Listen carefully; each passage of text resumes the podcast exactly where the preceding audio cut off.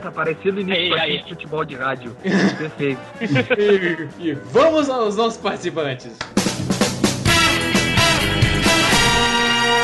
Eu sou o Heriberto Solano. Hello. E antes a Valve dominar o mundo do que o Google.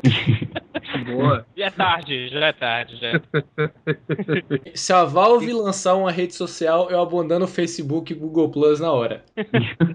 Você vai ganhar um chapéu na rede social.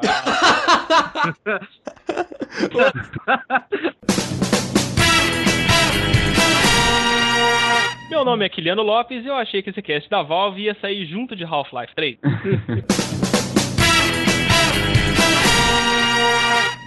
Eu sou o Cavaz e é, o Steam está ficando louco. Vejam essas ofertas.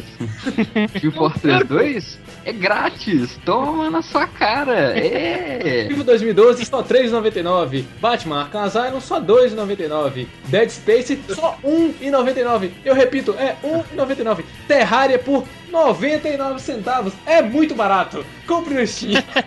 Compre já. Algum blockbuster de 3 anos atrás com 90% de desconto. Isso mesmo, 90% de desconto. Compre, compre, compre. Compre, compre, compre. É, E não se esqueçam, no aniversário do Steam, quem ganha o presente é você! o, o Steam estupra. É, eu sou o Smiling Stalker e a Steam é meu Peter Pan. Me salvou dos piratas. Os pirata! os piratas. Melhor, melhor piada do Didi. Aqui é o Lucas, e mesmo sendo fã de carteira, caneca, pôster, headcraft de pelúcia da Valve, eles só me deram um chapéu por ter comprado o Team Fortress 2 um dia antes de ficar gratuito. Ah, Lucas, o nosso pé quente. É isso aí, gamers! O nosso primeiro podcast sobre empresas e vamos falar de ninguém mais, ninguém menos do que a Valve Software, a empresa que nos trouxe jogos como Half-Life, Half-Life 2, Portal, Team Fortress e deveria nos trazer Half-Life 3, mas até agora nada. Então abra um portal para leitura de e-mails agora! Então vamos lá!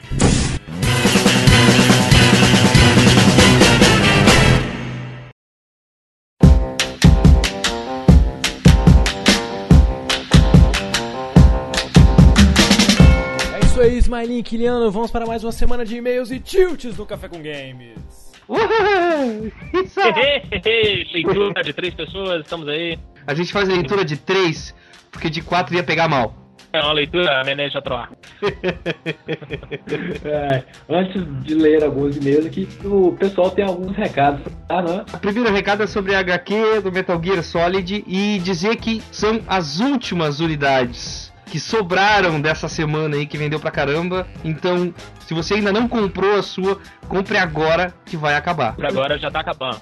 Tá com 73% de, de desconto, desconto exclusivo do banner do nosso site. 73% de desconto. A HQ fica por R$ 9,90.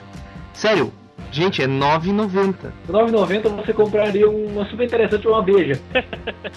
o que você acha melhor, meu amigo? Segundo recado, respondam ao nosso questionário, a nossa pesquisa especial e concorra a um- uma cópia do Batman Arkham Asylum via Steam para PC. Você só clica no link, tem que responder algumas perguntinhas, nada muito pessoal, nada invasivo, nada sobre sua opção sexual. e você concorre a um Batman Arkham Asylum no Steam. É coisa simples, é só dizer o número do cartão de crédito, o número que tá atrás do cartão de crédito. Não, não, não, não, não. Não, não, não, não, não. O Smilinho, ele tá drogado, por favor. pergunta boba, a gente pergunta inclusive de dado pessoal só o nome e e-mail pra gente poder entrar em contato. Dado, é, tipo, que videogame você tem, o que, que você gosta, só pra gente poder conhecer um pouco melhor o nosso público. Aí você Uhum. responde pesquisa, dia primeiro é o sorteio, e a gente vai divulgar o resultado pelo Twitter. Sigam arroba café, café Games e a gente vai anunciar também no próximo podcast. É isso aí. Tem mais algum recado? Tem, tem esse oh, recado especial, cara. Especial pra esse podcast da Valve, história da Valve, Last 4 Dead Bundle. Last 4 Dead Bundle é a versão que vem o Last 4 Dead 1 junto com o Last 4 Dead 2. Estamos sorteando! Aê, palmas de... Cara, cara, a gente não termina uma promoção e já tá dando outra. É só o café com games. A gente tá parecendo o Steam, né, cara? Olha só, a gente tá vendendo o produto a 73% de desconto, coisa que eu só vejo no Steam. Carambolas, é verdade. Tô vendendo dois jogos sem, sem acabar uma promoção, já começando a outra. A gente tá aprendendo com o Steam, cara. Nossos ouvintes felizes e a gente indo à falência. Legal. Last 4 Dead Bundle, estamos sorteando. É, para você poder participar do sorteio, é só você seguir o Twitter, arroba CaféCGames e retweetar uma mensagem que vai estar descrita no post. Na verdade, ela vai ser sorteada pelo Twitch Promo, site Twitch Promo. Para você participar, você clica no link do Twitch Promo, que vai estar no post, e clicar no botão Quero Participar. Entendeu? Clicando nesse botão Quero Participar, ele já vai seguir automaticamente o Café C Games e vai twittar a mensagem automaticamente. Então, clique no link que tá no post pro sorteio do Left 4 Dead Bundle. E, E? o cara que ganhar, o cara que ganhar, faça uma questão absurda aqui agora de jogar uma com a gente aqui, com nós três. É verdade, era o que eu ia falar. Vamos jogar uma. Vamos, Agora que acabamos com os reclames do Plim Plim, vamos para os e-mails. vamos para as cartinhas. I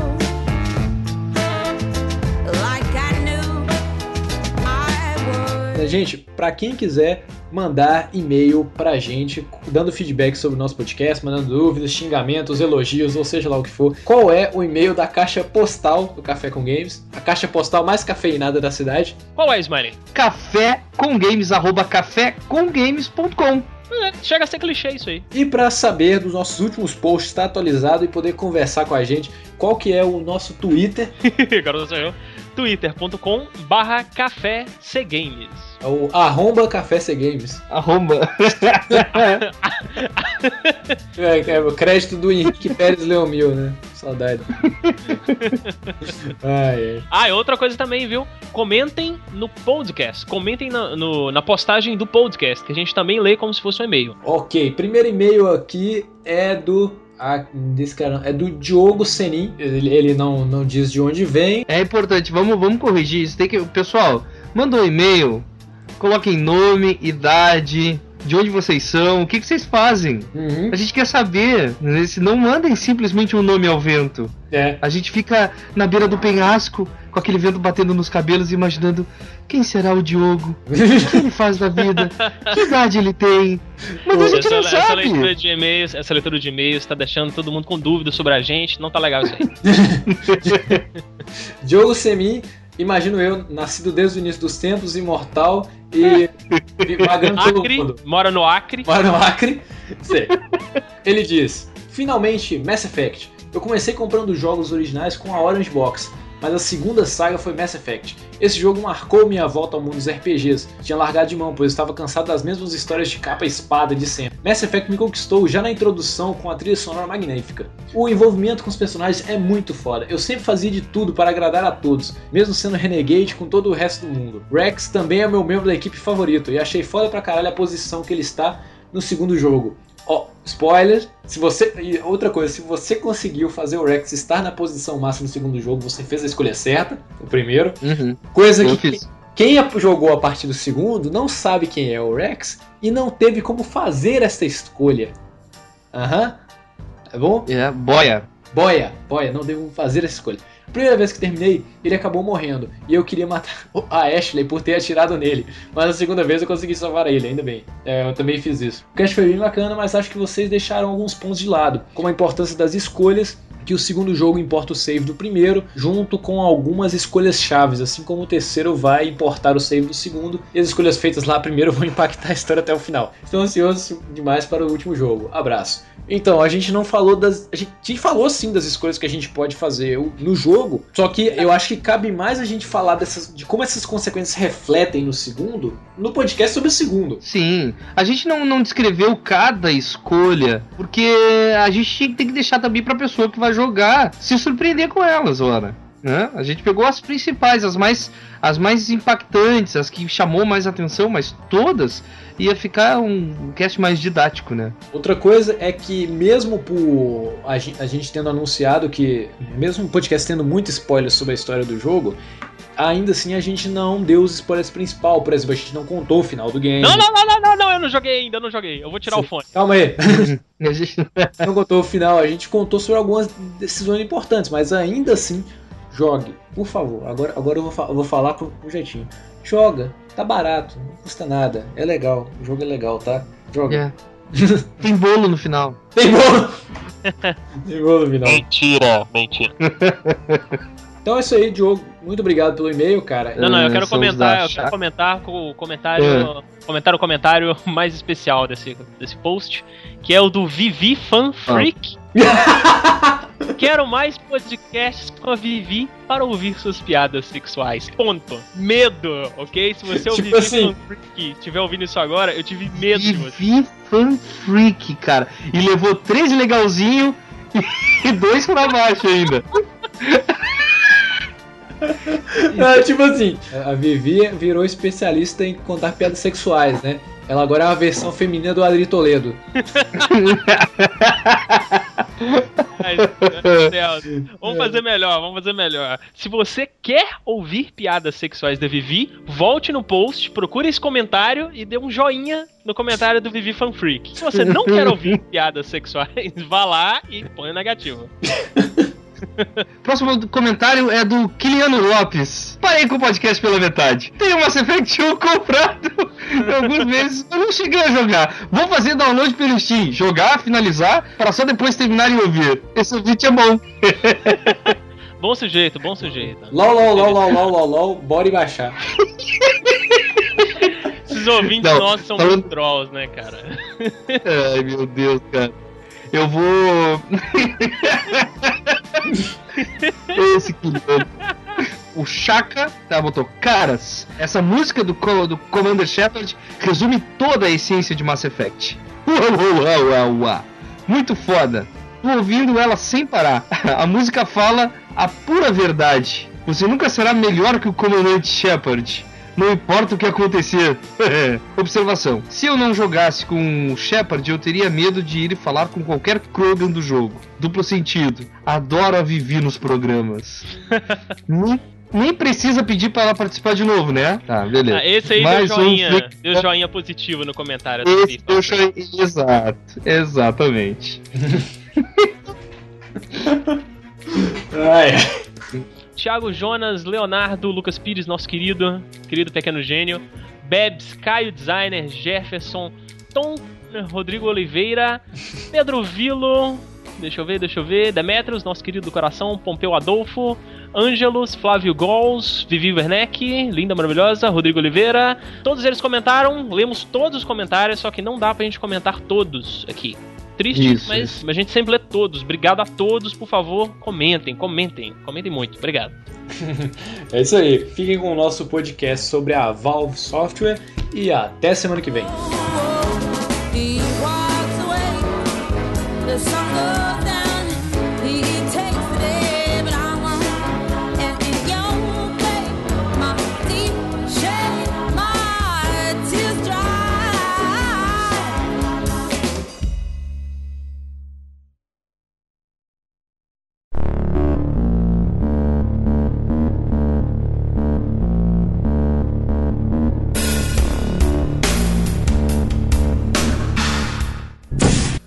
Estamos de volta. O profeta tá na bordinha do portal aí. A, a nossa história começa lá em 1994. Confere? Não, parei. Peraí. Desculpa, a nossa história começa há quatro vezes que a gente tentou gravar esse podcast e não saiu. Tá sendo uma saga, uma lenda pro Agora- podcast sair. Não, cara, os caras da Valve passam isso todo dia com Half-Life 3. Todo dia eles. Não, agora, hoje a gente lança.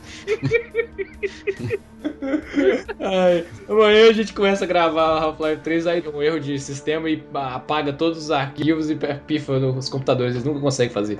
Na verdade, eu- a minha teoria é que a Gleidos matou todo mundo da Valve E só tem inteligência artificial rodando por lá, dando promoções loucas no Steam sem sentido humano algum. Dá pra dizer que a Valve começou com dois ex-funcionários da Microsoft. Foi o Soldier e o Gordon Freeman. Foi o G-Man. Eles eram funcionários da, da Microsoft, eles gostavam pra caramba de jogos. E como muita gente, durante a- o boom do Windows 95, ganhou muito dinheiro, dentro dos que estavam envolvidos, quase todo mundo saiu da Microsoft para poder fundar seus próprios investimentos. Muitas empresas que a gente conhece hoje nasceram dessa vazão de funcionários da Microsoft. E Todo o- mundo ficou rica, rica. Eu fiquei rica! Pobreza pega! o Gabe New e o Mike Harry não queriam trabalhar com jogos, mas não sabiam exatamente por onde. Aí eles receberam a indicação de que um camarada, o John Carmack, que é o criador do Doom, tinha. Belo O, camarada, né? Caralho. Camaradinha, assim, gente que. tipo, John Carmack é tão maluco, tão maluco que ele deve falar por números. Tudo dele é essa equação, ele deve ser tipo Mordin.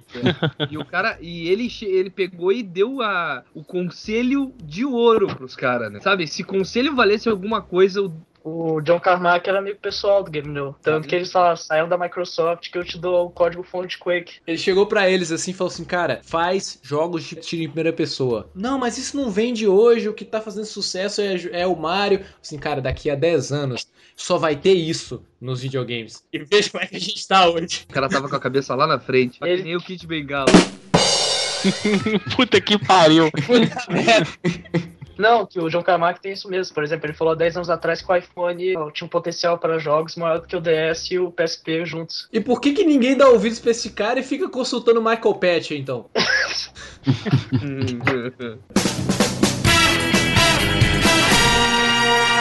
Eles acabaram pegando essa fonte beta de Quake e saindo para fundar a Valve. Só que eles viram, o, tinha grande comunidade de modders de Quake. E muitos desses eles acabaram contratando para serem funcionários da empresa deles. Um dos mods mais famosos de Quake chamava Team Fortress. E hoje é o que é agora. What? Ah, ah, Team Fortress nasceu como mod de Quake. Aquele que a gente viu outro dia do- dos caras quadradões, é, ele já era daquele jeito? É, aquele Mas o- Minecraft moral ali que não a gente era viu beleza, era. Não era beleza, a moral era todas as classes e, e tudo mais. Era, Mas- Eles realmente tinham todas as diferenças de classes. A única coisa que tinha igual em todos os personagens é que todos eles tinham uma metralhadora em comum e todos eles soltavam granadas de mão. Não, mas isso no Quake, isso era no Half-Life, não? Negativo. Team Fortress é mod de Quake. Inclusive, uma, uma coisa, o primeiro multiplayer FPS de arena a ter o conceito de headshot foi o Team Fortress. Olha, não sabia, velho. Que havia uma pessoal, que havia uma, uma população especial, ah, matou o cara com uma atirando na cabeça, foi o Team Fortress. Foi aí que nasceu. Headshot! Headshot! Me joguem um foguete nos pés se eu tiver errado. A Source saiu, a fonte da engine Source é da engine do Quake. Não, isso é Sim. sim. 70% modificada, dizem, né? Inclusive, o John deu uma entrevista para o Wired recentemente que ele, ele analisou o código da Source e tem muitos traços do código de Quake ainda. Mas o que acontece é que antes de nascer a Source, nasceu a Gold Source, que é a que foi utilizada para fazer o primeiro Half-Life. A Source, como a gente conhece hoje, ela nasceu depois do, do primeiro Half-Life.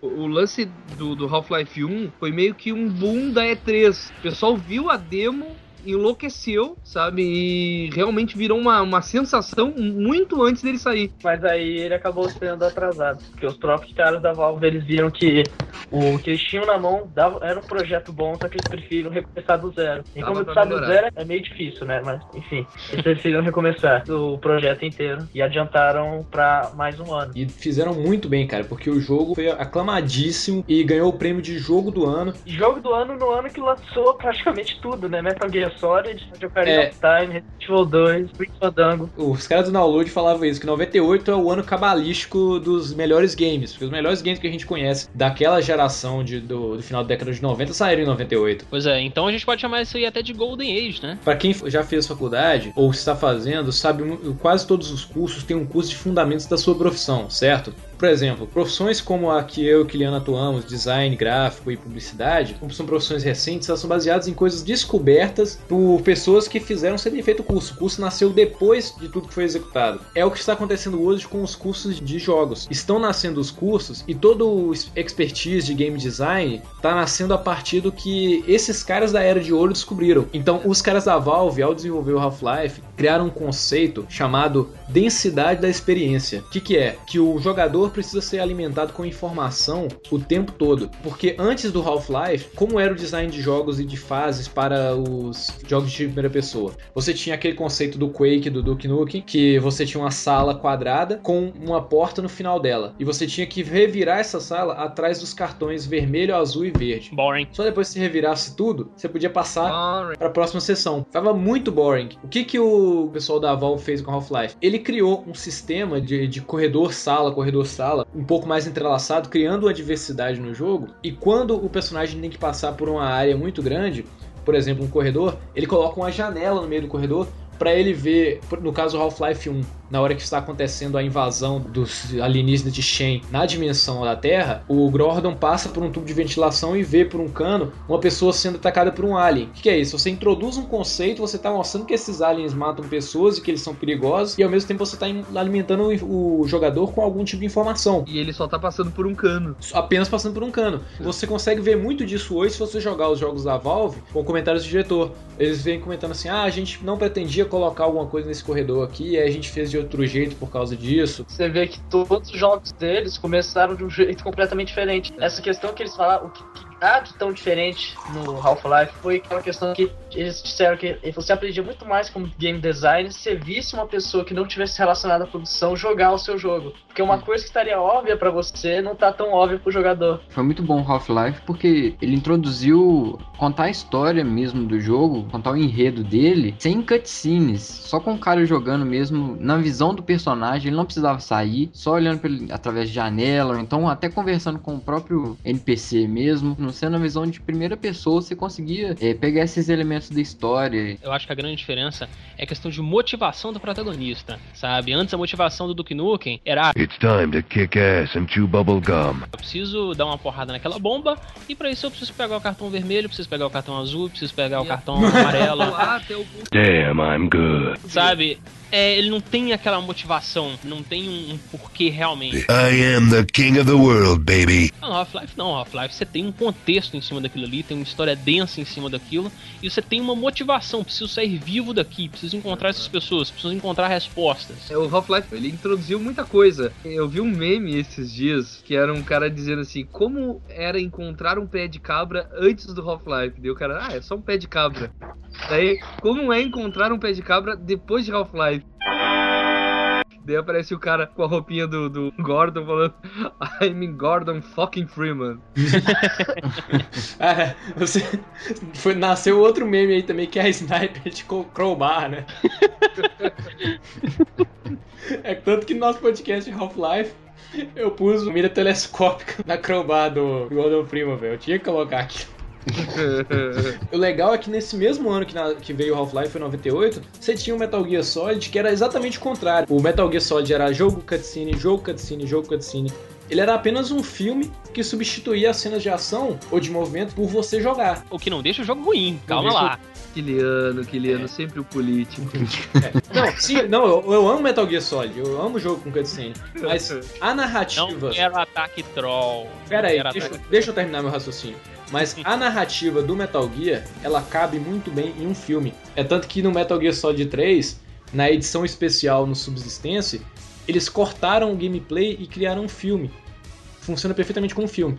A narrativa do Metal Gear cabe numa narrativa de cinema.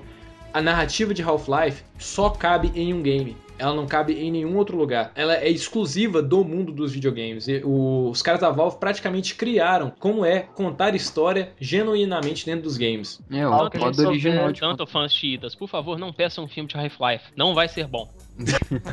Não, vai ser bom, tem tanto curta bom surgindo aí, ué. Curta, cara, curta de fã. É, é, É, se não. fazer um Algo longa com isso aí é complicado. Novamente, novamente um jogo que- cu- cuja história só podia ser contada genuinamente pelo, através de um jogo que é o Braid. Não, e a gente já E viu aí? todos esses filmes também que o cara faz, tipo, o Ebo, né? Já ia falar isso, Half-Life por Uebol. É bom. Não, não funciona ele passar, tipo, passar a história original do videogame pro cinema, literalmente, sem fazer nada. Imagina imagina um protagonista, um ator que iria aceitar. Chegar assim pro. Vamos dizer pro Hugh Hugh Laurie. Hugh É, Laurie, Hugh com certeza. Chega pro Hugh Laurie e fala assim: ó, olha só, a gente tem um papel pra ti. O nome desse personagem é é Gordon Freeman. Ele é um cientista Mudo. que. É, ele é filho da Sarah Connor com o Chuck Norris. E tem um pé Entendeu? de cabra. Tem um pé de cabra. Deu um pé de Daí o, o Gus falou, não, tudo bem, tu me passa o script das minhas falas que eu vou analisar. Não, não tem. Não tem script. Não tem fala o filme. Como assim? O cara vai usar o pé de cabra de É. bengala. Não vai falar nada pra ninguém. Toda vez que alguém te falar alguma coisa, tu só olha pra pessoa. Ah, tá. Vai lá. Vai ser o melhor filme da década. É, Ou só fica pulando por aí. Pulando não, baneando, baneando. Bandeando. Ah, brasileiros miseráveis. A gente já falou sobre Half-Life no nosso, no nosso podcast número 6, que é dividido entre o 6A e o 6B. E só fazendo um adendo sobre jogos de filme, na semana em que esse podcast vai ao ar, está sendo discutido num painel da Comic Con o filme de Mass Effect. Muito medo! Não! Vai ser baseado no primeiro jogo, ele falando. Mas esse negócio não vai dar certo, porque Mass Effect, o cara tem opções, tem 30 milhões de caminhos pra ele Mas fazer. a. No filme só tem um. É, mas a história é maneira. Né? Ele se vende bem só pela história. Mas veremos, veremos. Lembrando que ele é da EA, mas beleza. É, vamos pensar que o jogo, que o, que o filme vai ficar excelente, só que os fãs xistas de Mass Effect, como a Vivi, que escolhem tudo como Renegade, vão odiar o filme porque no filme o protagonista escolheu ser Paragon. Yes! Tem que ser Paragon! True Jedi. Mas vamos A lá. bondade impera no mundo!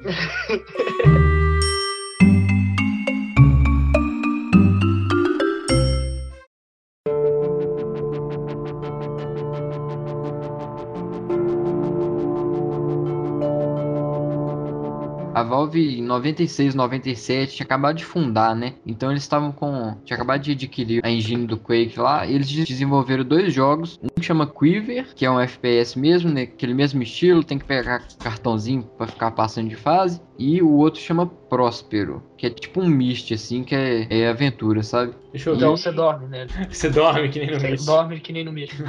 Parece o Heretic. Isso mesmo, é um FPS de melee. Quiver é aljava em inglês. Aljava de, de flecha. Cara, FPS melee é muito legal. Não, não, não é não. Eu Nope. adorava Hextech. Adorava Hex.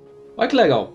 A Valve contratou modders de Quake para trabalhar na empresa dela com o Half-Life. Nada mais justo do que continuar contratando. Half-Life, apesar de todo o sucesso, ele gerou o mod de maior sucesso na história da- dos games. A Valve, nessa, nesse momento, foi na contramão de tudo que se era feito nessa época. Enquanto todas as outras empresas fechavam os próprios códigos para o público em geral, ela fez o contrário. Ela abriu e permitiu os usuários e fãs Não. fizessem as próprias versões e os- as próprias A- modificações. mas, mas a própria id Software liberava código, tanto que os caras que protagonizaram o Massacre de Columbine criavam mapas pra Doom. O que a Valve fez foi, em vez de tratar eles simplesmente como público à parte, viu que eles tinham potencial e resolveu contratá-los. Aí o John Carmack tá onde? Como é que é? Ele tá em outra galáxia agora. Ele não é da id também, não, galera? Vamos explicar só rapidinho para pro ouvinte que não- deve estar perdido nessa palavra.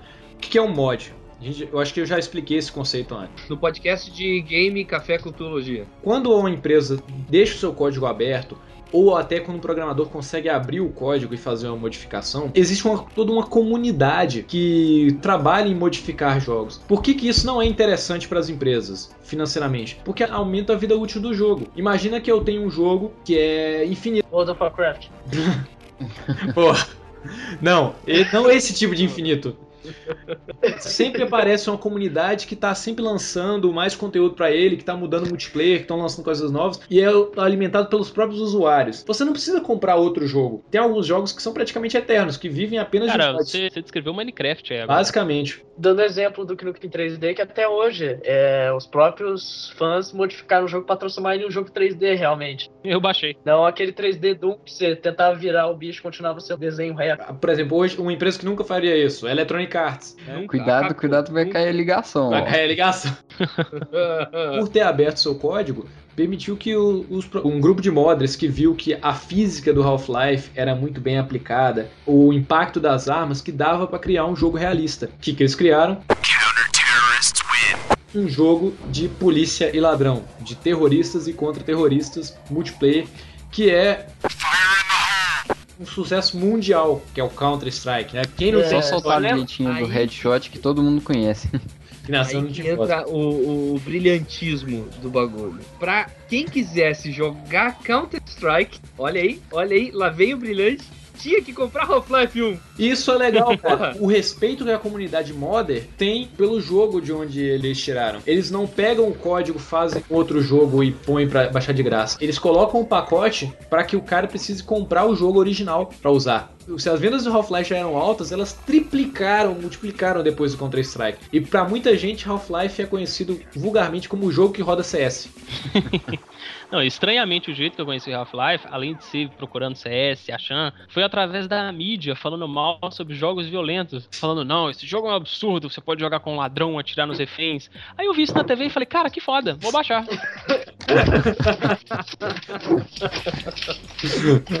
Era isso que eu queria.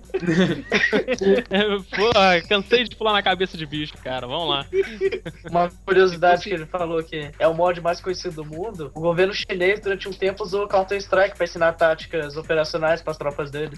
Se o, Chinês é tudo doido. Então eles aprenderam que pegar a faca eles correm mais rápido. Sair pulando igual uns malucos, Você né? desviam de tiro. Sabe como se chamaria o Half-Life 2 se fosse feito pela Nintendo ou pela Capcom? Como? Super Half-Life 2. Super Você Half-Life viu? 2 Super Turbo. Half-Life 2 Turbo. Hyper Fighting. Você só pode jogar com faca, né? Hyperphysics. Ai, É. Coincidentemente, o Half-Life veio junto com as febres das Lan Houses. Quem, quem nunca esteve numa Lan House, cara? Quem nunca jogou contra Strike aí, que atira a primeira pedra? Quem nunca viu um coreano morrer de fome? Todo mundo viu.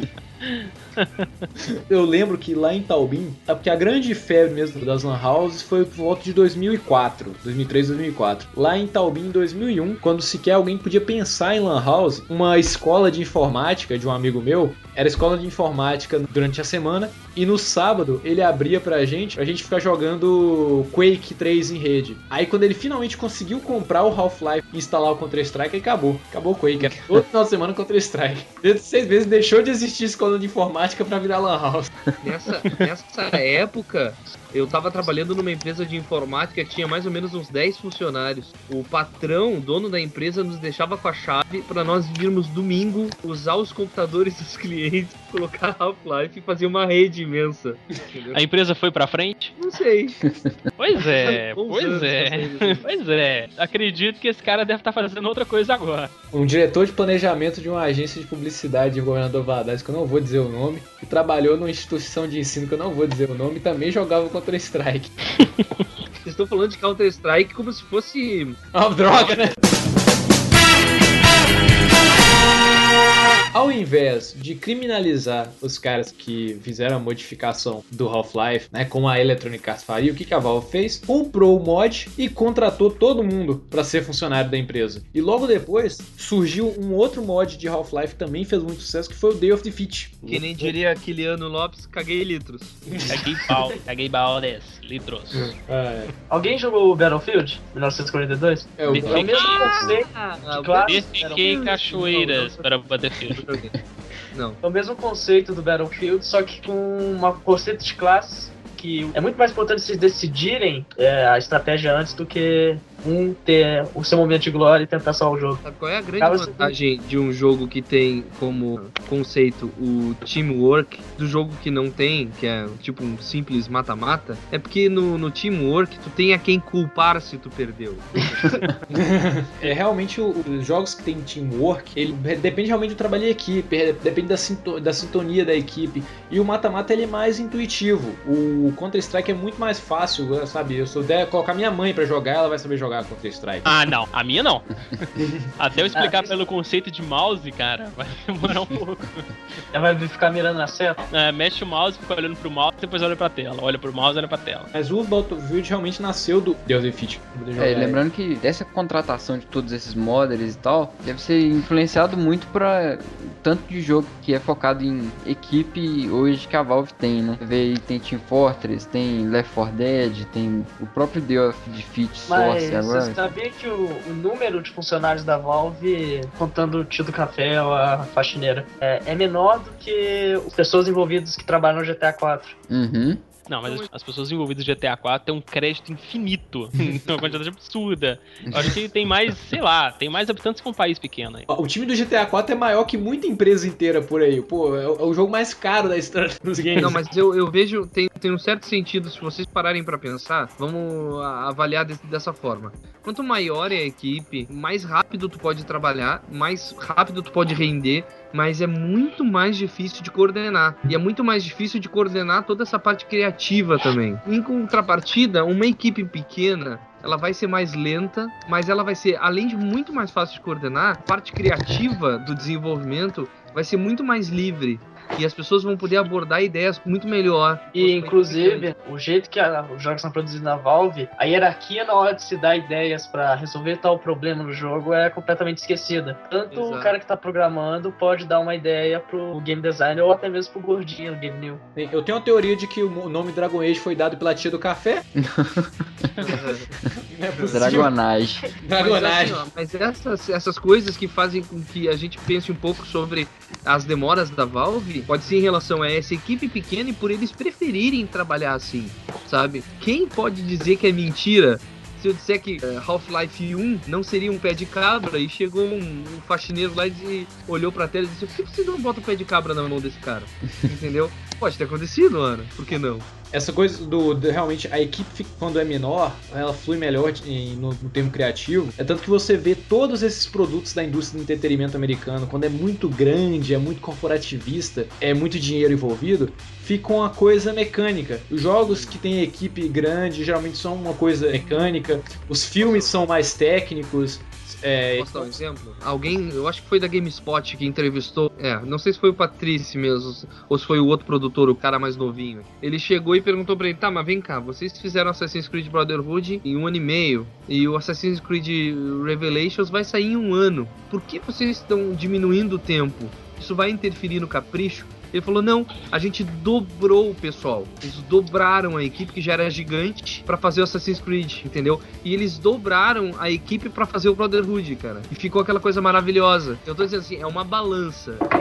É assim, eles têm os prós e os contras, mas se tiver um coordenador é, forte, alguém com uma cabeça boa pra mandar, fica essas coisas maravilhosas como Assassin's O Creed. que Brotherhood. importa né, é o número, da, número de pessoas, se é, se é alto ou baixo, sim, se elas foram competentes no trabalho delas. Há de convir, vamos fazer uma comparação aqui bem, bem, bem escrota. O Brotherhood, ele é bom, maravilhoso, muito bem feito, mas ele é um pouco demais do mesmo. É você encontra ali conceitos de muitos jogos que a gente conhece. Ao contrário, por exemplo, do Portal 2, ou do Portal mesmo, que foi uma parada criativa, independente, Com certeza. É- é- é é, são, são trabalhos diferentes. Outra questão sobre o Assassin's Creed é que a Anvil ela foi criada para otimizar a criação do próximo jogo. A engine do, do Assassin's Creed ela foi criada para que você pudesse fazer todo tipo de coisa em cima daquilo ali e só ir colocando mais peças. Ela, ela tem essa, essa, essa função. A Valve, ela faz diferente. Se for parar pra olhar os comentários do Team Fortress 2, tu vai ver até a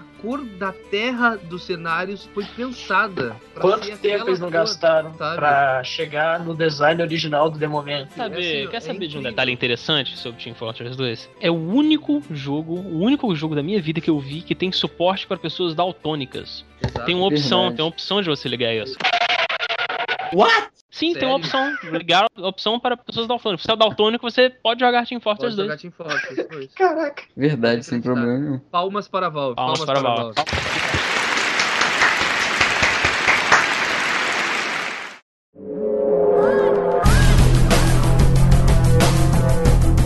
O Half-Life ele foi lançado através da, da Sierra Online e isso deu maior problema no futuro porque deram certas confusões quando a Valve decidiu parar de lançar os jogos pela Sierra e começar a lançar pelo Steam. Aí deu mais confusões ainda, porque tipo, a Sierra tava disponibilizando os jogos para as lan houses lá da China lá, de graça, o próprio CS mesmo para aumentar a popularidade do jogo e a Valve não concordava e tem uns rolos assim. Aí a Valve decidiu lançar o Steam, né? A Valve, depois do lançamento do primeiro Half-Life, eles decidiram mais uma vez começar do zero a criação de uma engine. Mas como a gente sabe, ainda tem resquício do código de Quake. Ela transformou a Gold Source na Source, que foi uma engine já pensada em ser completamente aberta, super otimizada para rodar em- facilmente em vários tipos de computadores, em qualquer computador. E- Aprenda mágico. e e ela tinha um sistema de iluminação e principalmente de física, que era uma coisa também que já estava em pouca progressão na época. O jeito de, de colidir, de volume de água e de impacto da, da Source era incrível, era uma coisa nunca vista antes. Antes, se você quisesse fazer impacto, impacto de física, você tinha que programar o objeto. Vide, por exemplo, um jogo que era referência na época, o Max Payne. O Max Payne você andava pelo cenário, tinha aquelas caixinhas no meio do cenário que Armário e tal, caiu. é, caía aquelas caixas, mas todas aquelas caixas tinham uma programação própria dela para poder cair. A Source, ela prevenia você de ter que reinventar a roda a cada vez que colocasse uma caixa no cenário. As caixas não só caíam, como também quebravam e várias outras coisinhas de objetos já vinham prontos para poder sofrer essas ações da física. E no conceito da jogabilidade do Half-Life, por que, que eles tiveram que pensar isso? Não só para deixar o jogo mais realista, mas o Half-Life é cheio de pequenos puzzles com física, de você fazer gangorras, alavancas e colocar peso num lugar para sair no E isso deixou o processo de você criar esses puzzles muito mais fáceis. O cara do game design pensava nesse puzzle, ele não precisava pensar com o cara da programação se era possível fazer esse puzzle. A física já funcionava dentro do jogo. Ou seja, não, se, se esse quebra-cabeça é possível no mundo real, ele é possível dentro de Half-Life. Se você que tá ouvindo o cast é muito nerd, você deve conhecer, já deve ter jogado RPG, é como se os caras tivessem feito um jogo em GURPS, que é um sistema genérico que você pode fazer qualquer jogo em cima dele. Você pode jogar um GURPS medieval, você pode jogar um GURPS futurista, tudo no mesmo sistema, nas mesmas regras. Você só pega e muda o cenário. O Dota 2 vai ser feito no sócio, na sócio. Só, não, só espero que não seja primeira pessoa. Só ser que nem música do tema do Guilherme. né? É computa.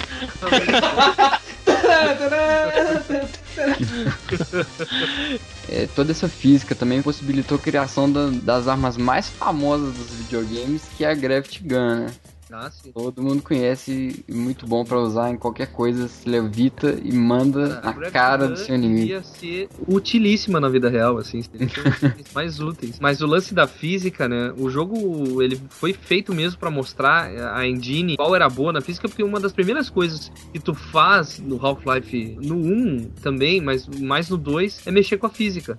A primeira coisa que tu entra é mexer na latinha, colocar a latinha no lixo, é, depois pega o pé de cabra e a primeira coisa que tem que fazer é quebrar um pedaço de pau. Detalhe, já existia uma empresa que vendia uma engine de física para animação 3D, que é a, a Havok. O Havok começou em 98 ele se acoplava ao 3D Studio Max, na época que o 3D Studio Max era da Discrete, e ele já tinha coisa de impacto de física, de você deixar a bolinha cair, é, escolher o material de que é feito para negócio. Só que a Havok era muito pesada. A Havok só passou a ser usada no desenvolvimento de jogos como engine de física nesta geração de consoles Porra, não sabia. ela só se tornou possível de ser utilizada nos processadores de videogames e até de alguns computadores de 2006 pra cá. Ô, Heriberto, essa sacada de física é tão importante que a gente vê hoje em dia mesmo que boa parte dos jogos são só baseados em física, né, cara? Por exemplo, o próprio Portal, ele é um jogo só baseado em física, ele é um jogo que você brinca com física. E até games que não tem nada a ver com a Valve. Vê, por exemplo, o Angry Birds, que não passa de física, né? Só física. Trine também. É parábola, na verdade. É. Exit Bike, Excess by. física, cara. Tem um jogo 2D que foi feito com a física, aí o pessoal foi abrir o código e criou a 2D Physics. Foi usada no desenvolvimento do Angry Birds, do Cut the Rope, todos esses. Se, se você quiser fazer um jogo 2D com física, você baixa a engine desse cara. Não, mais não, não baixa não, tô cansado de jogo de física. Por favor, não baixa não. Cria uma coisa nova. por favor. de física.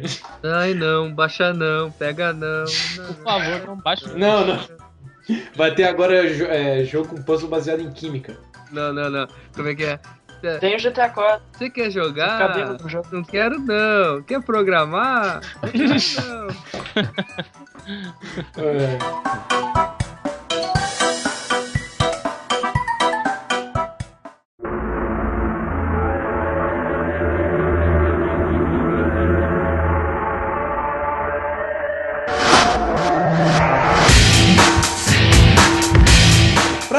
servia a princípio a Steam? É, pelo que eu sei, ela era uma plataforma para gerenciar partidas online, para o pessoal poder se encontrar. A Valve lançou como seu próprio sistema de gerenciamento, como é o GameSpy Arcade, como é a Battle.net da Blizzard. Aí começou a funcionar como sistema anti-cheat, como sistema de comunicação.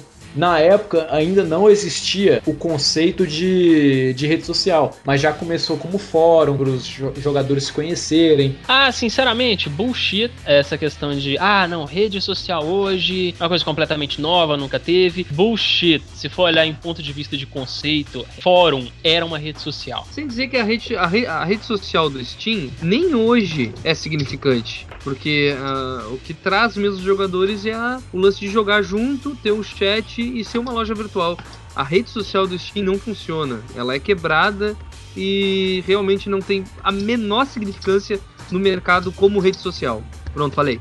Hoje tudo tem rede social. Hoje, se você comprar um tênis, você pode entrar na rede social da Adidas, sabe? Fato. Coisa mais mole do mundo, fato. A Steam veio a se tornar uma loja. Foi quando a Valve decidiu que daria continuidade à série Half-Life por via de episódios. E anunciou que a continuação de Half-Life 2 seria Half-Life 2 Episódio 1, que era um jogo menor, mais fácil de ser baixado pela internet e seria baixado pelos usuários que comprassem via a plataforma de download digital. É, ele tinha algumas melhoras na engine, né? Algumas atualizações, correções de erro. Não, o essencial é que ele era menor, né? Eles começaram a fazer esse esquema de desenvolver o jogo por episódio, pro próprio jogo ficar menor e conseguirem baixar também. Foi muito bom e eles usaram isso até hoje. Você vê que Hum, não. episódio 3 e Não tal. foi, não foi bom, não. Foi uma péssima ideia, porque uma- outras empresas embarcaram nessa onda de fazer episódios, como foi uma empresa que eu não lembro o nome, que já lançou aquele Sim Episodes, tentando eh, dar um reboot na série Sim, e não foi pra frente. O Sim não passou do primeiro episódio e Half-Life só foi até o segundo episódio, que demorou demais pra cada episódio É, chegar. mas eu, eu falo em questão de da época mesmo que a internet ainda era lenta e tal. Eles conseguiram diminuir o tamanho do jogo para todo mundo ter acesso, né? Pelo menos grande parte, né? Que aqui, por exemplo, não, não tem esse acesso todo e tal. Mas hoje em dia, com, com internet mais rápida e tal, você só tem jogo de 12 GB na própria Valve mesmo. É, hoje a história é outra, mas, por exemplo, na época, 70% das vendas do Half-Life Episódio 1 ainda eram da versão de varejo, que vinha em caixinha, Hum. porque também foi lançado em caixinha. Aí, com o tempo, é que outros jogos vieram, veio a, a Telltale experimentando com Sun e Max, que foi popularizando mesmo o sistema de download digital. Hoje, todo mundo confia até mais em download digital do que em caixinha. Mas começou lá com o Steam.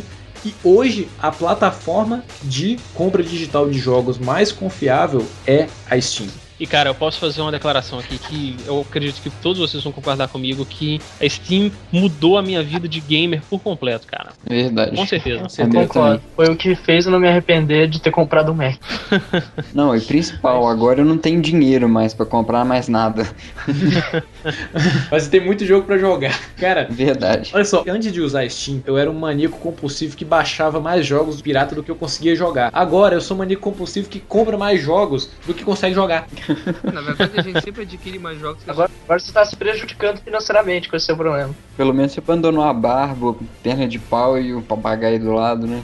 Não, pelo menos agora eu tô prejudicando só a mim, eu não tô prejudicando a empresa, as, as empresas, coitados, e o monte Sim, de é- do que tem que alimentar seus filhos. É assim, gente. É bolso vazio, consciência limpa. Pô, diz isso pro brasileiro que paga a carga tributária mais do Brasil. Acho que o cara que sonega imposto tá com a consciência mais limpa. Eu acho que o motivo principal de eu ter saído assim do mundo da pirataria foi realmente comodismo, porque o- os softwares piratas acabaram que tendo uma dor de cabeça tão grande pra pessoa poder fazer aquilo funcionar, sabe? Bug no meio do jogo. Eu joguei Batman Arkham Asylum pela metade, pirata. E eu me arrependi muito, cara, me arrependi muito, porque chegava mais ou menos na metade, tava problema, e não era redondo. Até que eu comprei o jogo baratíssimo, baratíssimo, e foi perfeito, sem dor de cabeça, compartilhar Sem musiquinha de a Kagan. pontuação, né? É sem Tem musiquinha de Sim. Key Generator. musiquinha de Key Generator, cara. Ah, musiquinha de Key Generator. Por Cara. favor, coloque isso em off. Coloca, coloca isso aí.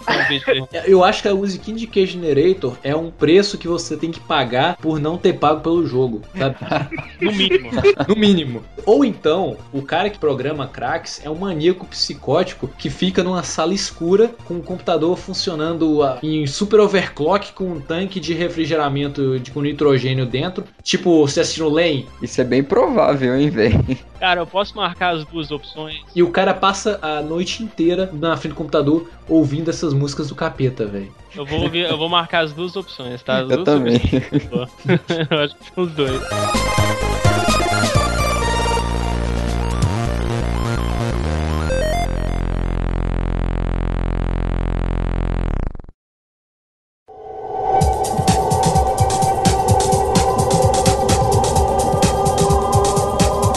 Meio do desenvolvimento do Half-Life 2, aconteceu a fadada lá, o hacker que roubou um demo jogável de boa parte do que tinha sido desenvolvido até aquele momento de Half-Life 2 e jogou na rede. Todo mundo pôde experimentar Half-Life 2 que estava sendo desenvolvido, estava todo bugado, não tinha fim, chegava um ponto que já não dava para passar, e isso atingiu tão forte a equipe da Valve, isso foi tão ruim para eles que sem saber o que que eles faziam, eles, eles decidiram simplesmente começar do princípio de novo. Então eles começaram Half-Life 2 de novo desde o início, com novos ânimos indo ali. Então saiu Half-Life 2. Depois de 300 mil anos, né, no famoso prazo da Valve, Tamo aí esperando ainda. uma- um, um dia cinco anos depois lança.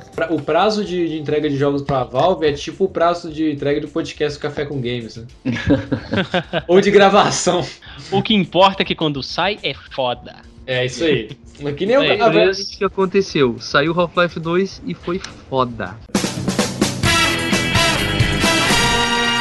a Valve, ela além de ter esse processo criativo de equipes menores em desenvolver jogos, ela também tem algumas incubadoras que ficam germinando ideias para o pessoal pensar. Então, uma dessas ideias era ressuscitar o clássico Team Fortress, aquele mod de Quake. E ela não sabia se o jogo venderia de forma solo. E outro jogo que a Valve tinha descoberto por seus olheiros era um jogo que estava sendo desenvolvido por uma equipe numa, numa faculdade que era um jogo. Eu não lembro o nome do jogo agora, mas era um jogo feito na Source e de fantasia medieval, que era protagonizado por uma personagem chamada Princesa Sem Joelhos. A versão pornô de Princesa Sem Joelhos é Princesa de Joelhos. Nossa. Ô, Smiley, você tá muito. Você tá muito no safe from work hoje, viu, cara? Essa princesa, ela tinha uma varia mágica que ela criava portais Chama Narbacular Drop. Narbacular Drop. E ela não podia pular, não é? Mas ela podia cair de qualquer altura. Tinha que resolver puzzles por esse sistema. A Valve abraçou a ideia e transformou em nenhum jogo nem menos que. This was a triumph. E só que ela não sabia se esse jogo também iria vender. Aí por isso eles decidiram lançar o Orange Box, que venderia pelo apelo do Half-Life 2. E quem comprasse levaria também o Team Fortress 2 e o Portal. O Orange Box é como a, a definição do André, é um gigantesco bolo com uma cereja deliciosa em cima, que é o Portal. é, é igual o título alternativo para Portal. Você fará piada sobre bolo, ninguém vai entender. O bolo é uma mentira? Explosion Man que o diga. Pra quem tem a vergonha de não conhecer, explica, meu amigo, o que, que é Portal. Portal talvez seja um dos jogos mais carismáticos e é, com certeza o jogo com melhor curva de aprendizagem que eu já vi em toda a minha vida. Tudo no jogo é pensado, é construído para o momento final dele, o clímax. Você ainda é recompensado com uma das melhores músicas de encerramento de todos os tempos. O mais interessante é que foram mais ou menos 25 pessoas envolvidas no projeto. É literalmente. O Gabe não fala isso, a gente ia aproveitar o Team Fortress e o Half-Life pra ver se o Portal podia dar certo. E acabou sendo a maior atração do Orange Box, acabou sendo esse joguinho. de curva de aprendizado dele é tão brilhante que ele é 70% tutorial e 30% jogo. O que, que é? Pô, você vai, vai ficar 70% do jogo aquele tutorial chato? Não, são realmente as fases. Você, o tempo todo, é apresentado com desafios. O desafio que é apresentado é completamente diferente do último. E em cada um, você aprende um conceito diferente da jogabilidade. E vai só aumentando. Aí numa próxima fase você usa dois conceitos, depois você usa três conceitos. Você tem em suas mãos uma arma que atira portais vermelhos e azuis. Pra pra onde você entra e sai. Laranja. É, vermelho e laranja. Na laranja azul. Não, laranja azul. Laranja azul. E a sua personagem, ela tem nos seus joelhos um aparelho especial que permite ela cair de qualquer altura. E além da função de portais, a arma tem uma função muito parecida com a Gravity Gun de pegar objetos. Até aí tudo ok. O que você faz com isso é que é incrível. Por exemplo, uma das minhas coisas preferidas de fazer no jogo é você colocar um, um portal no chão e um portal na parede. Você cai pelo portal que está no chão e você é arremessado pela, da parede com a velocidade que você estava caindo. Imagina que você cria um portal no chão à sua frente e um na parede às suas costas. Você cai e é arremessado no portal que você criou no chão. Então, quando você sai pela segunda vez pelo portal da parede, a sua velocidade do- acelerou. Então você consegue criar um portal para poder te arremessar com uma bola de canhão da parede para frente. Obviamente tem puzzles que você utiliza isso. Depois que você passa desse 70% de tutorial, você entra em uma parte do jogo que é completamente diferente dos laboratórios em que você estava testando e tudo que você faz no jogo, você tem a sensação de que você está trapaceando. Mas não, o jogo realmente esperava que você fizesse isso. Mas tudo que você faz, você tem uma sensação de improviso. A maneira com que você descobre a resolução, você sente, sei lá, assim, pô, era pra eu ter feito isso mesmo. Porque você tá acostumado com jogos mecânicos, em que tudo, tudo que você resolve é de um jeito. O jogo te dá a sensação de você realmente pensa, quebra a cabeça pra poder resolver o problema. O ápice desse conceito aí de, de improviso é a parte que tu tá andando num, num elevador vertical por um lago de fogo, um jogo te dizendo que o jogo acabou. The Enrichment Center is required to remind you that you will be baked, and then there will be cake. Ah, o jogo acabou, acabou a história e tal, e tu consegue sair dali, tu pensa, porra, acabou mesmo? Sabe? Ah, isso aí a gente tem que falar da Gleidos, né, cara? Fantastic. You remained resolute and resourceful in an atmosphere of extreme pessimism. A Gleidos. Cara, Só, só A Só melhor pra- inteligência artificial de todos os tempos, incluindo pra falar. cinema, jogo, qualquer coisa. a Gleidos chuta a é... bunda do Hall 2000. eh, Do Hall 2000. É isso que eu ia falar, cara. Chuta bundas do Hall Hall 2000. Que ela é completamente. Ela tem uma personalidade completamente distorcida. Ela é Ela muitas vezes ela, ela é insana. Isso é explicado durante todo o contexto do jogo. Outro game que veio no Orange Box, né, fora o Half-Life 2, se você conhece Half-Life 2, gente, se você ouviu o podcast, é o Team Fortress 2, que acaba de se tornar gratuito, né? Quem não ama Team Fortress 2 é porque nunca jogou. Ou porque comprou um dia antes.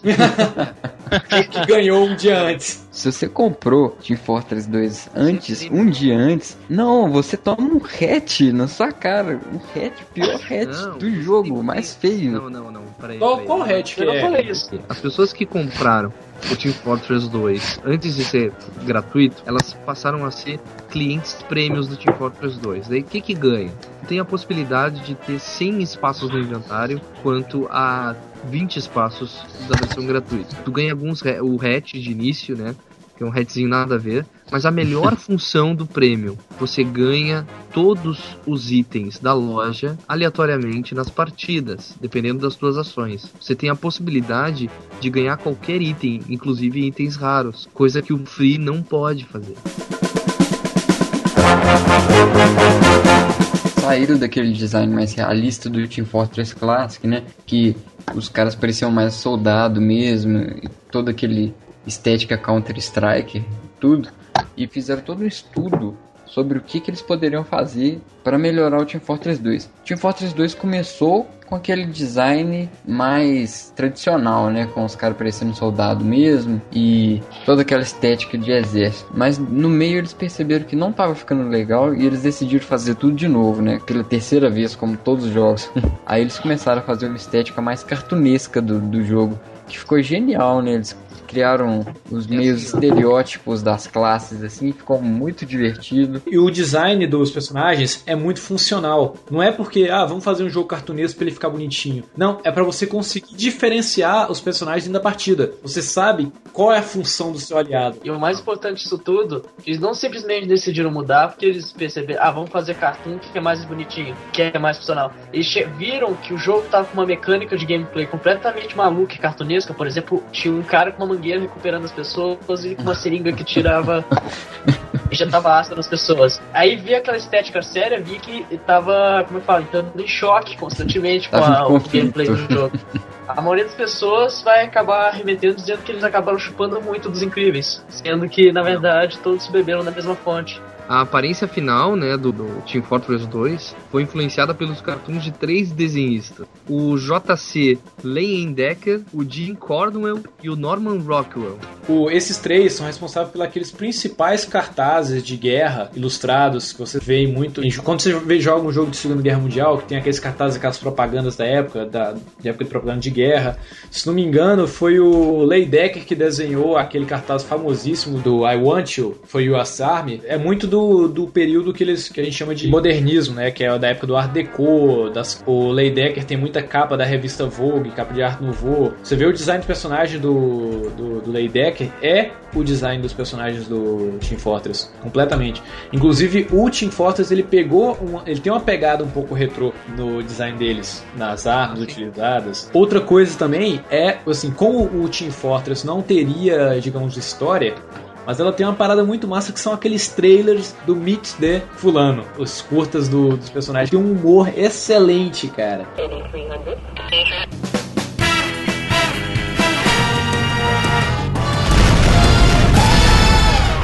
I am heavy weapons guy. And this is my weapon. What makes me a good demo man? If I were a bad demo man, I wouldn't be sitting here discussing it with you now, would I?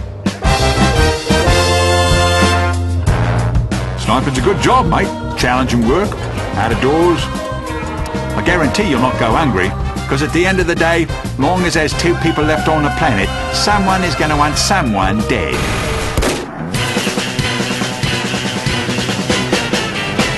O curta consegue promover o jogo e ainda por cima é, ser engraçado, ser divertido e mostrar um conceito da jogabilidade, cara. Por mais que seja um jogo multiplayer e que os personagens você escolha e tenha quatro soldiers iguais, você consegue ter um carinho diferenciado para esses personagens porque eles têm muita personalidade.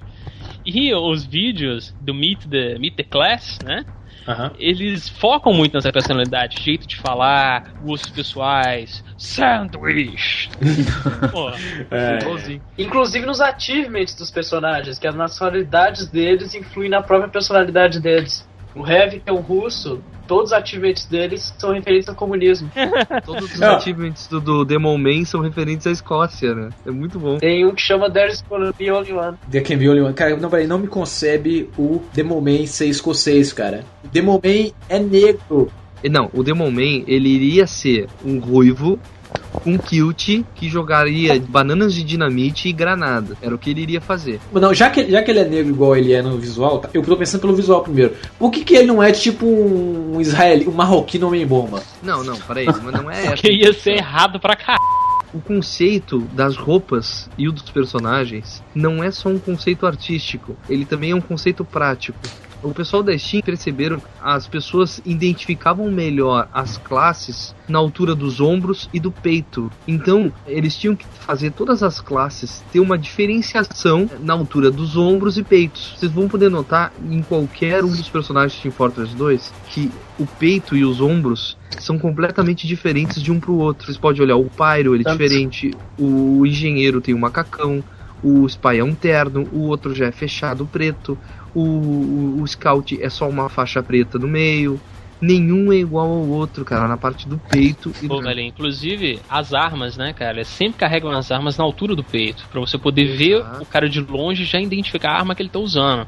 Ou seja, independente da distância do, do personagem, você consegue já identificar quem é, de que time é aquele cara, qual a classe, classe dele é. e que arma ele tá usando. E e um combate frenético, isso é pontos que podem Essencial. decidir sua vida. Não- Inclusive, é, vocês falaram que o- seria um problema ele ser um, um marroquino homem bomba. O médico, que é a classe que talvez favorita do Smiley, eu vejo um médico nazista, né? Uhum. Ele tem uma faixa da Cruz Vermelha que lembra a faixa nazista. E eles fizeram também todo o jogo, ele é focado no multiplayer, tanto no, no sistema de armas que você pode trocar, é, mostrar para seus amigos, ir lá comparar os achievements e tudo.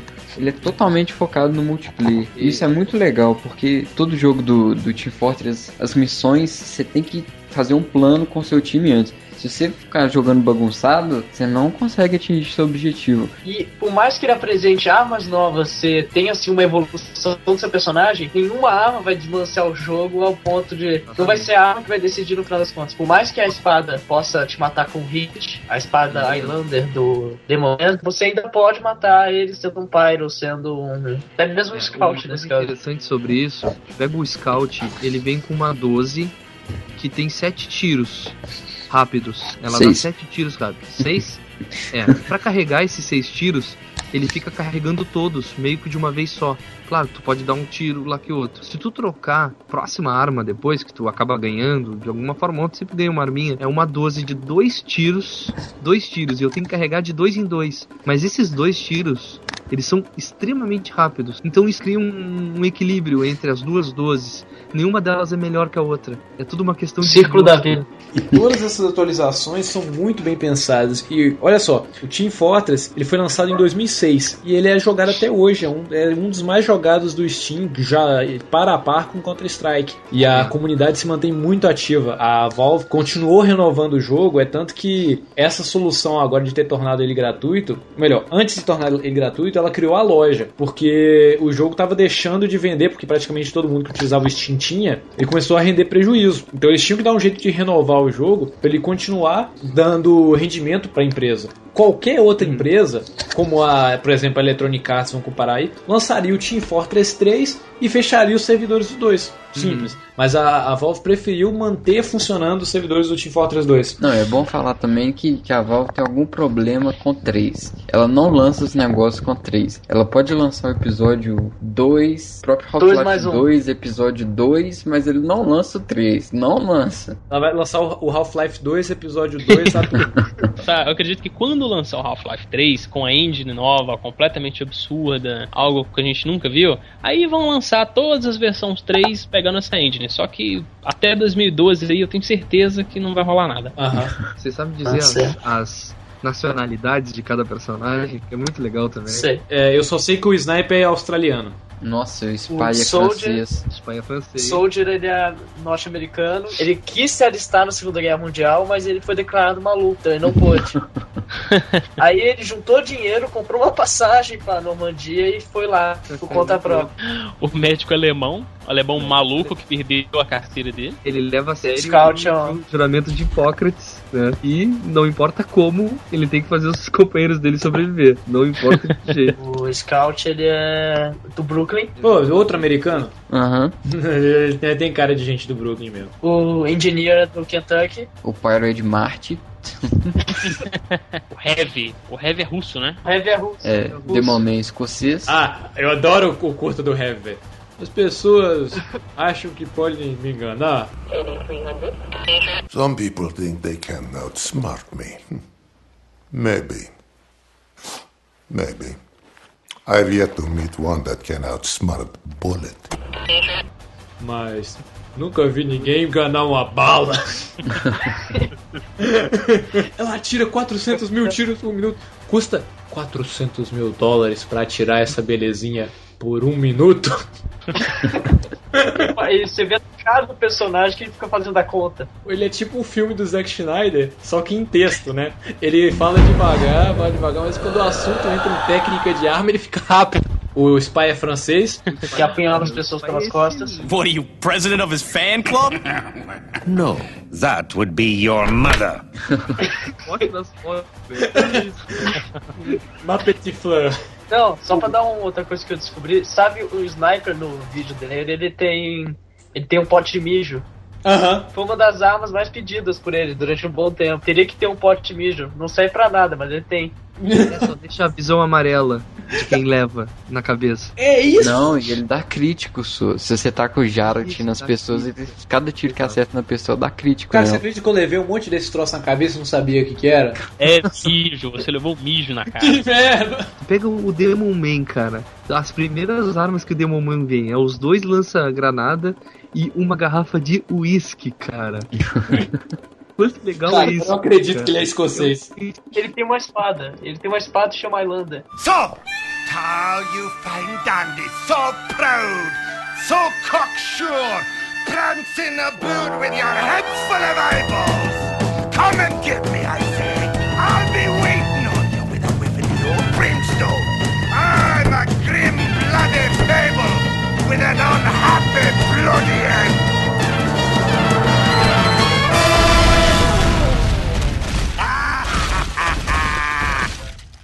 They're going to have to glue you back together in hell!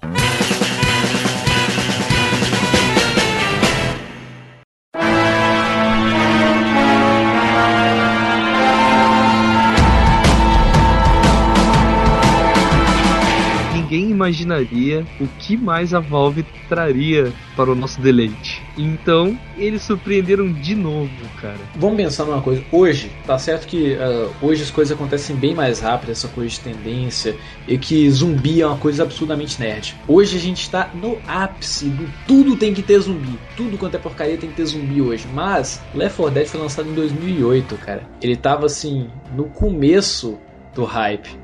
Os caras estavam antecedendo. Talvez ajudou a formar o hype. Ajudou a formar o hype. E não foi e pensaram assim, pô, vamos fazer um jogo. Porque, pô, já existia zumbi em Resident Evil. Resident Evil já era divertido. Surgiu de um conceito simples. É, um grupo de, de desenvolvedores da Valve descobriram que era muito divertido você colocar um monte de bot de CS armado só com faca e ficar matando eles. Você matar hordas de inimigos desarmados.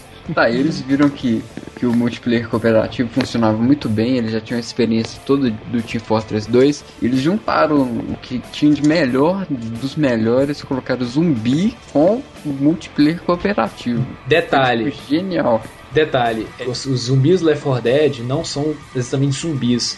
Eles correm como os inimigos normais que eles testaram. Eles não são lerdos como o zumbi de Resident Evil. Um, por causa do teste que eles fizeram. E dois, por causa, eu imagino que inspirado pelo filme 28 Dias Depois. Extermínio. Extermínio. Porque é tanto que os personagens do Left 4 Dead, né, o Francis, a Zoe, eles chamam de Infected. Parece o que é o 28 semanas depois, parece simplesmente uma mutação do vírus da raiva. Eu joguei o 2 recentemente, depois que eu comprei. E, cara, é muito divertido, velho. Eu tô doido pra jogar com, com vocês online, que eu joguei um pouquinho single player no sábado de manhã.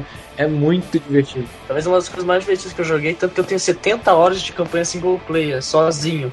Caramba, jogando isso. O Left 4 Dead é o jogo que eu mais tenho horas no Steam disparado, o primeiro e o segundo. Os juntos eles devem ter quase 200. E quando foi planejado, eles já planejaram o Last 4 Dead pra ser um jogo com um fator replay absurdo. Tudo é aleatório, sabe? Nunca tem algo certo. Você nunca consegue prever de qual porta vai surgir um zumbi, se vai ter aquele tipo de zumbi ali. Isso Ele foi feito pra ter um looping, um loop infinito, um replay infinito. Eu, inclusive, nunca me cansei de jogar. Isso é graças a E-Director, que é a, a mecânica que eles criaram, que teoricamente cada campanha é um filme. Tanto que os posters são aquela, aquelas taglines clichês aí, desce os créditos no final, que cada partida vai ser diferente da outra. Ele vai encaixar novos elementos pra montar uma nova partida partida essa inteligência que a Valve criou pro Left 4 Dead, ela tipo, o jogo se adequa ao teu comportamento, ao comportamento do jogador. Se eh, tu fica muito tempo parado em um lugar só, vai vir uma horda maior. Se tu tem muita munição, vem mais zumbi.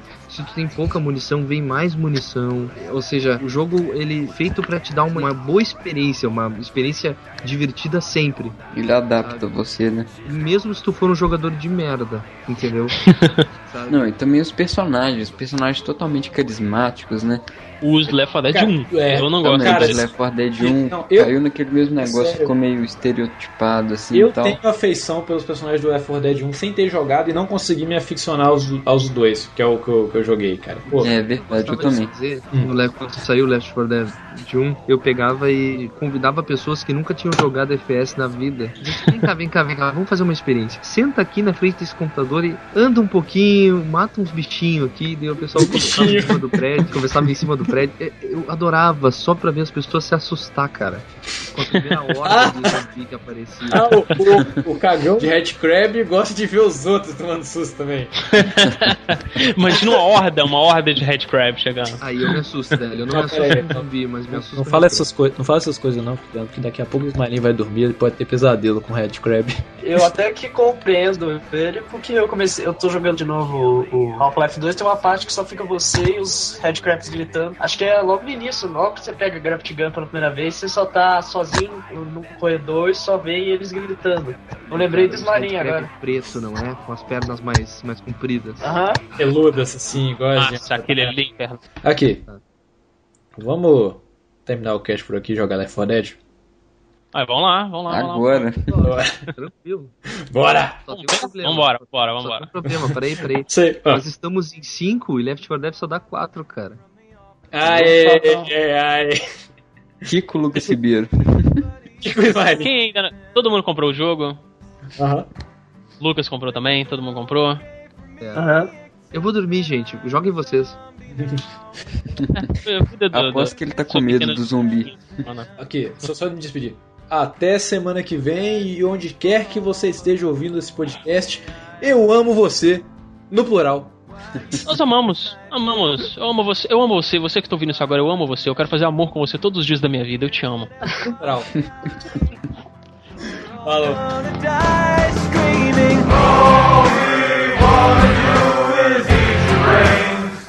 We're not unreasonable. I mean, no one's gonna eat your eyes. Tá avisando aqui comigo do offline, vocês estão me ouvindo? Smiley? Caiu. Pô, toda vez que o Smiley cai, eu fico offline. Tô ouvindo. Eu também. Vai, Smiley, só falta você.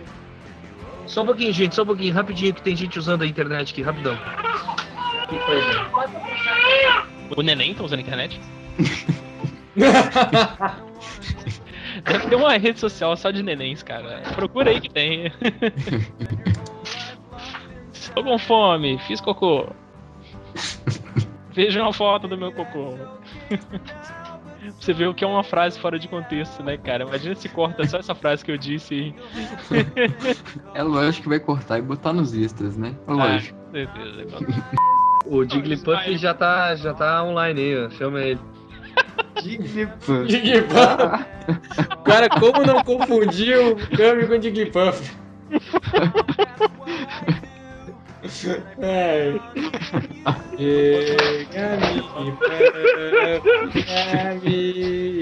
A apresentação do Lucas vai ser assim hoje. Oi, eu sou o Lucas Pires e eu sou rica! Bola de sete. Sério, velho? Cara! Vou checar agora. É verdade, eu já vi, eu vi. Sério? Não precisa checar agora. Caraca, é verdade. Vocês não confiam em mim? A minha credibilidade tá lá embaixo? É que tu tá mandando todo mundo tomar no cu do WhatsApp. Isso aí é interpretação de vocês, cara. Alguma coisa reprimida suas, eu estou fazendo um ok. Ah, droga, café no meu nariz de novo. Ai, caraca. Tá vendo? Se o, o World of Warcraft tem mais de 12 milhões de usuários. Olha só, olha só, você tem Ele vai filha. vir pro Brasil, ele vai ter 12 milhões e um.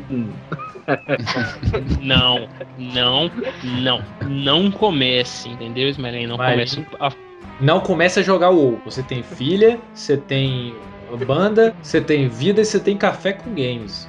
Então você não Você tem, tem, tempo. você tem mulher e filhos, por Você favor. tem- É, filho, você tem responsabilidade. Até que, até que fim que, que, é, o Kiliano concordou comigo em alguma coisa. que, o- de que World of Warcraft é uma, do- uma doença, não é um jogo. Além de ser uma merda foda. Bom Isso mesmo não é gravou, não, né? Ainda bem. Tibia que roleia. É polêmico. Tibia. Se Tibia não amanhã, é se amanhã o pessoal da Blizzard querer usar o Café com Games como marketing estratégico. Tá, eu Apagamos isso como se nada tivesse acontecido. É, a gente não fez isso. Sequer nunca aconteceu. Tô com fome, fiz cocô. Tô com fome, fiz cocô. Tô com fome, fiz cocô. We're at an impasse here. Maybe we should compromise. Open up the doors. We'll all come inside and eat your brains.